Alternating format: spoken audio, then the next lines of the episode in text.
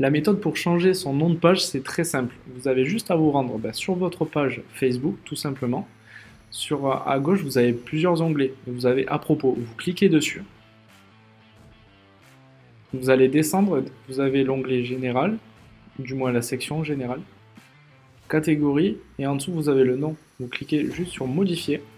À partir de là, ben, vous allez enlever toutes les fioritures qu'il y avait à côté. Juste garder le nom et le prénom pour vraiment renforcer votre identité de marque et votre personal branding. Et vous faites juste continuer.